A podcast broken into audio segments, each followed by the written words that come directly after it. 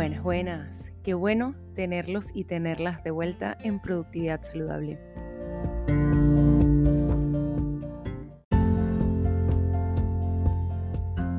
Buenas, buenas. Qué bueno tenerlos y tenerlas de vuelta en Productividad Saludable.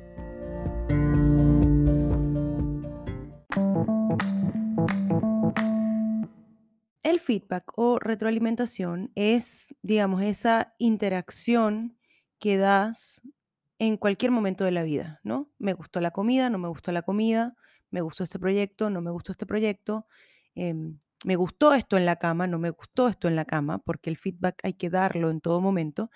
Pero, ¿qué pasa cuando en el mundo o en el campo laboral no se toma tan en serio, ¿no? ¿Qué le hace eso a la psique? Esto lo digo porque, digamos, leyendo en LinkedIn y, y hablando con Edu sobre eh, las mentorías que hace, me doy cuenta que muchas veces, eh, por ejemplo, muchas de estas empresas que les encanta hablar de la marca empleadora y de todas estas cosas eh, cool que se han inventado ahora para engañarnos sobre el trabajo, terminan siendo, terminan no recibiendo un feedback, ¿no? Entonces las personas van a una, dos, tres, cuatro, diez entrevistas de trabajo y en la entrevista número 5 empiezan a, a entrar en el síndrome del impostor. Lo enlazo con el episodio anterior y con el episodio del síndrome del impostor. Mm, dejamos de pensar que somos buenos, empezamos a cuestionarnos si de verdad somos buenos en lo que hacemos eh, y por qué no conseguimos trabajo. Lo mismo pasa dentro de las organizaciones cuando de recursos humanos, por ejemplo, eh, no llega ningún candidato. Y es como, ¿pero por qué? O sea, es tan difícil este cargo que estamos buscando, es tan específico. Y muchas veces pasa porque no hay un feedback, no hay un feedback de parte de la gente de recursos humanos hacia la persona que está siendo entrevistada y tampoco hay un feedback internamente de la persona que está buscando ese cargo a la gente de recursos humanos. Yo trabajé en campamentos durante muchos años, en campamentos de verano, summer camps en Venezuela. Y el jefe que yo tenía en ese minuto eh, tenía una frase que era el feedback no se responde. ¿Ya? Y esto era porque nosotros día a día, cuando éramos guías, es decir, las personas que estábamos a cargo de los campistas, en la noche teníamos una reunión con quienes eran nuestros coordinadores. Después yo fui coordinadora y después yo fui directora. Eh, el coordinador o la coordinadora en la noche, en la reunión de, de equipo, una vez que todos los niños estaban dormidos, todos nos reuníamos y se daba el feedback del día. Estuvo muy bueno esto, estuvo, hay que mejorar esto, ojo con estas cosas. Y normalmente se repasaba el día siguiente. Yo recuerdo que yo tenía una filosofía súper estricta. Yo tenía 20 años, no perdamos de vista eso, ¿ok? Tenía 20, 21 años. Y a mí me pasaba que si el primer día yo daba solo feedback positivo, al día siguiente era un desastre. Eso me pasaba. ¿Por qué? Porque el primer día había mucha atención y estábamos todos muy atentos al detalle. Me pasaba incluso a mi ojo. Al día siguiente, si, si yo decía, no, estuvo todo perfecto, todo increíble, al día siguiente todos nos relajábamos y siempre pasaba algo. Nunca le pasó nada a ninguno de mis campistas, por suerte, jamás. Ni siquiera se enfermaron. Entonces yo tenía como filosofía que el primer día no daba feedback positivo, tampoco daba feedback negativo, sino que encontraba una cosa llamada oportunidad de mejora, que es decir, esto no sirve, en lugar de decir esto no sirve, buscábamos decir, mira, esta es la forma en que podemos mejorar esta situación aunque yo soy pro que a veces hay que decir esto no sirve y esto no se puede hacer así, porque creo que la eh, oportunidad de mejora muchas veces termina siendo más un eufemismo que en realidad una oportunidad de mejora. Pero la, en la base de, decir el feedback no se responde, tenía una lógica y era que mientras yo te estoy dando un feedback, tú probablemente estás a la, a la defensiva. Yo soy muy respondona, entonces a mí cuando yo era guía esto me costaba mucho. Entonces tú normalmente estás a la defensiva y la idea es que yo te estoy dando un feedback y tú lo internalices y si al día siguiente tienes algo que decir, me hace, algo que decirme, te acerques a mí y me lo digas. A mí me gustaba mucho esa filosofía, me sigue gustando, porque creo que, a veces nos, nos, enganchamos en esa cosa de, de, responder y terminamos por no entendiendo cuál fue el error, porque sí, hay errores y creo que grande de los problemas del feedback es tratar de evitar los errores. Sigo con ola de calor. Se supone que el ruido no se mete en el micrófono, pero por si acaso, bueno, disculpen por eso. No estoy grabando en la ventana, pero por si acaso. Em, Entonces, nada, volviendo al hilo en el que estaba. Tú tienes que tener la capacidad de encontrar la manera de dar un feedback a tu equipo, ¿no? Volvamos al campamento. Yo tenía 20, 21 años y yo recuerdo que hubo una noche, hubo un día que nosotros nos pasó, estábamos en Maracay, que es un estado, en una ciudad en Venezuela, en el estado de Aragua, y estábamos en un campamento con muchos niños y, y era como desesperante. Era un plan vacacional, ¿no? Los niños no, no, no se quedaban a dormir con nosotros, nosotros nos quedamos a dormir en Maracay, en un lugar horrible y deplorable. Em, pero un día que, que tuvimos muchos errores. O sea, eh, los errores implicaron que los niños comieron media hora tarde, se nos retrasó la agenda, tenía unos, unos guías que estaban en la piscina en lugar de estar cuidando los niños, estaban hablando de ellos. O sea, pasaron demasiadas cosas y yo recuerdo que esa noche ha sido en mi vida una de las noches que yo he dado un feedback más duro, ¿no? No di ninguna oportunidad de mejora, señalé cuáles habían sido todos los errores y todos los riesgos que habíamos corrido ese día. Fui bastante dura y después uno de los guías, que era muy amigo mío, se me acercó, fue a mi habitación, habló conmigo y me dijo, te pasaste. Fue muy rudo, estamos todos súper desmoralizados, mañana hay que hacer algo para subir el ánimo.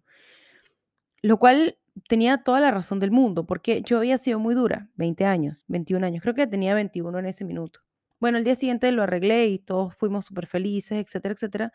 Pero si una cosa aprendí yo del campamento, de las múltiples cosas que aprendí, era el tema de eh, el feedback, ¿no? Y dar respuesta.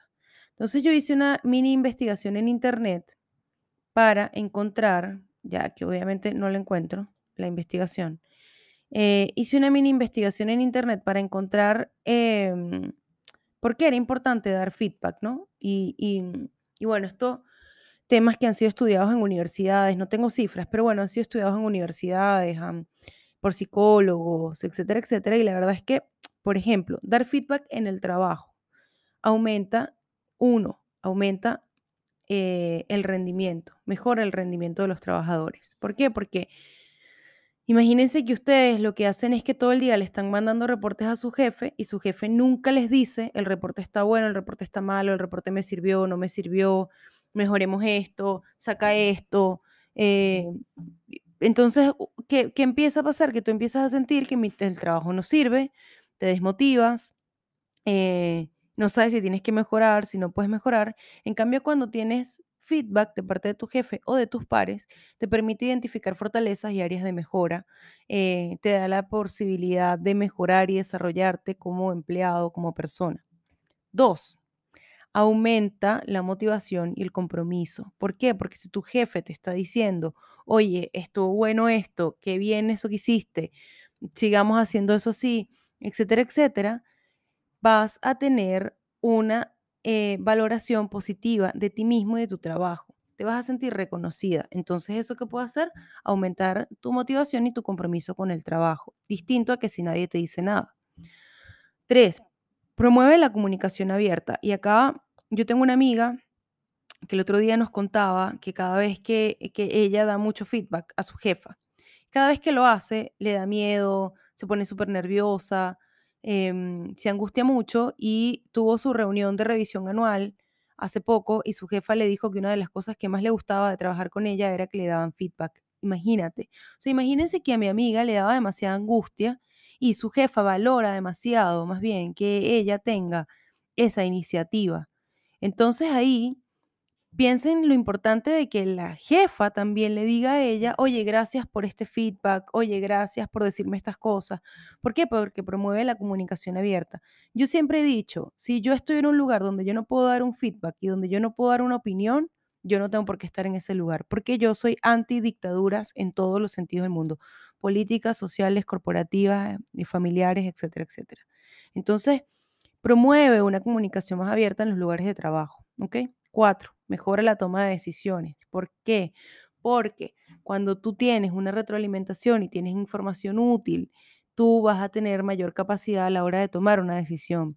Si tú tomaste la decisión de irte por el camino A y tienes una retroalimentación positiva, tú sabes que en el futuro, ante situaciones similares, puedes tomar la decisión por el camino A. En cambio, si tú no tienes ningún tipo de retroalimentación, a ti te va a costar muchísimo tomar decisiones y por lo tanto crecer dentro del trabajo, ¿no? Ser líder a la hora de tomar decisiones. Y cinco, promueve el desarrollo profesional. ¿Por qué? Porque tu jefe te va a decir, oye, ¿sabes qué? Em, estuve mirando todo esto que hiciste este año y la verdad es que creo que en estos dos puntos tienes una súper oportunidad de, crecimiento. ¿Qué te parece si hacemos este curso o si te metes en este, en este programa de mentorías o si de repente te ayudamos a desarrollarte en esto? El feedback, la retroalimentación, la conversación y la comunicación son demasiado importantes a la hora de trabajar. ¿Qué pasa cuando no tenemos feedback? ¿Qué pasa con nuestra cabeza? Empezamos con esta bola de nieve que yo ya he hablado muchas veces acá, donde empezamos a repetirnos una y otra vez, no soy buena para este trabajo, nadie me va a contratar, no lo estoy haciendo bien, qué horrible, la galaca, pica, pica, paca, para, para, todo lo demás, ¿no? Esta, em, hablé como la señora que hablaba extraterrestre. Entonces es demasiado importante, si tú eres jefe, darle retroalimentación a tu equipo. Si tú tienes pares, darle retroalimentación a tus pares. Siempre desde lo positivo, desde el cariño y desde el respeto, ojo. Eh, no siempre es una oportunidad de mejoras. A veces hay oportunidades de mejoras y a veces hay que decir simplemente no lo vuelvas a hacer. No lo vuelvas a hacer también es un feedback. Y también es un feedback positivo.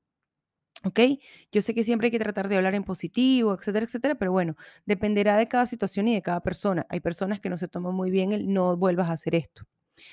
Y em, esto lo quiero enlazar también con el feedback en las entrevistas de trabajo. ¿Por qué? Porque tal como decía yo al principio del episodio, muchas veces, vamos, no ha sido mi caso, gracias a Dios, pero, pero de verdad que a veces me da mucho dolor cuando leo en LinkedIn personas que van a cientos de entrevistas les hacen pruebas inútiles. Eh, los procesos de entrevistas además son cada día más complejos y más estúpidos. Perdón que lo diga la gente que hace assessments y todas esas cosas, pero what the fuck? O sea, dejen de pretender que la gente trabaje sin ningún tipo de remuneración antes siquiera de darles un cargo. Entonces, toda esta gente va a todas estas entrevistas, ¿cierto? En empresas muy cool que te dicen que eh, nos importa mucho la marca empleadora, pero luego al candidato que no queda ni siquiera le mandan un mail para decirle, oye, nos gustó A, B y C y no nos gustó C, D y X. Ok, entiendo que en muchos lugares tal vez reciben cientos de miles de postulaciones. Ok, eh, he visto que de repente hay sistemas como, como que te mandan un mail y te dicen, mira, no, decidimos no avanzar contigo, esto es un sistema automatizado, y entonces eso te habla de cómo los currículums están siendo vistos por máquinas y no por personas, lo cual aumenta Aumenta peligrosamente que los currículums estén hechos con keywords y que los sistemas estén hechos con keywords y que en verdad cuando llega una persona a un puesto no tiene nada que ver con ese trabajo, pero lo voy a anotar, voy a anotar aquí keywords para poder hacer un episodio al respecto más adelante, en abril, pero conchale, den feedback, porque eso ayuda a los candidatos a mejorar. Em, entienden cuáles son sus áreas de mejora, igual que arriba. es exactamente igual que cuando tienes una persona ya contratada. También te ayuda a fomentar la transparencia, transparencia y confianza en la empresa. ¿Por qué? Porque la persona dice, oye, qué chévere, esta empresa se tomó el tiempo de decirme, mira, sabes que no te estamos contratando por A, B y C.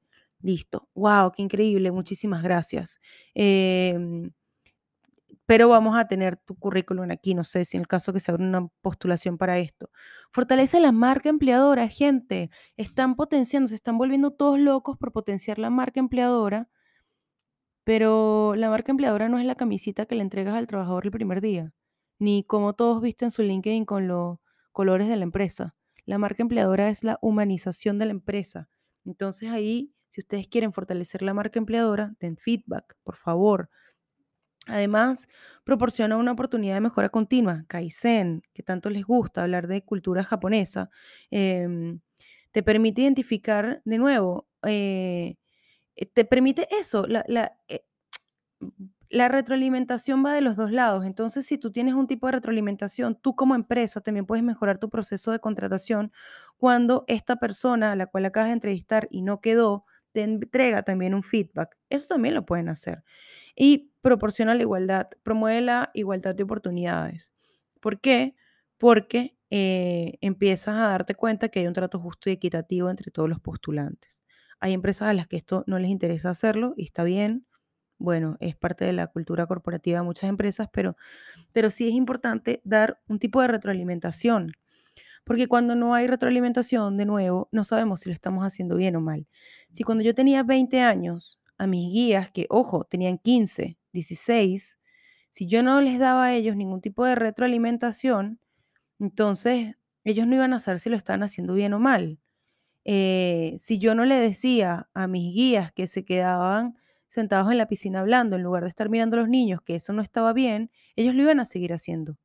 Porque sí, a veces hay que señalar cuando esas pequeñas cosas se hacen y la gente no se está dando cuenta que pueden generar algún tipo de consecuencia, sobre todo si tienes 15 años y estás a cargo de niños de 10, ¿no? O entendamos lo que implica trabajar en un campamento, pero una de las cosas que a nosotros nos pasaba también en el mundo corporativo de adulta es que de repente tu jefe te pide un reporte, un informe, un jueves en la tarde. Tú corres el jueves, te quedas horas extras, llegas el viernes súper temprano, haces el informe, lo mandas y pasan tres semanas y nadie te ha dicho si el informe sirvió, si no sirvió, si fue útil, si te gustó, si no te gustó, si perdiste el tiempo. O sea, y no se trata de agradecer, porque está bien, a ti te pagan por hacer ese trabajo, pero se trata de dar una retroalimentación, de dar un feedback, de decir, oye, ¿sabes qué? En verdad te pedí este, este reporte al pedo porque, porque en verdad después me di cuenta que no lo necesitaba, ¿no? Eso también te habla mucho de el tipo de organización, el tipo de liderazgo, cómo funcionan las cabezas de las personas, etcétera, etcétera, pero eso es un poco más complejo. Eso lo voy a enlazar con el siguiente episodio que voy a hablar sobre una vida más estoica, mezclando la filosofía con la productividad.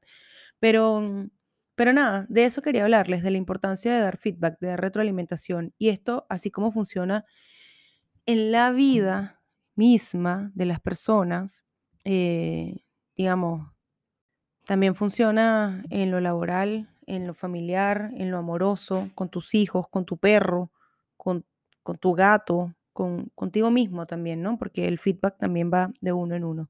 Y el feedback de uno en uno es la capacidad que tenemos de reflexionar y observarnos. Muchas gracias eh, por llegar hasta acá.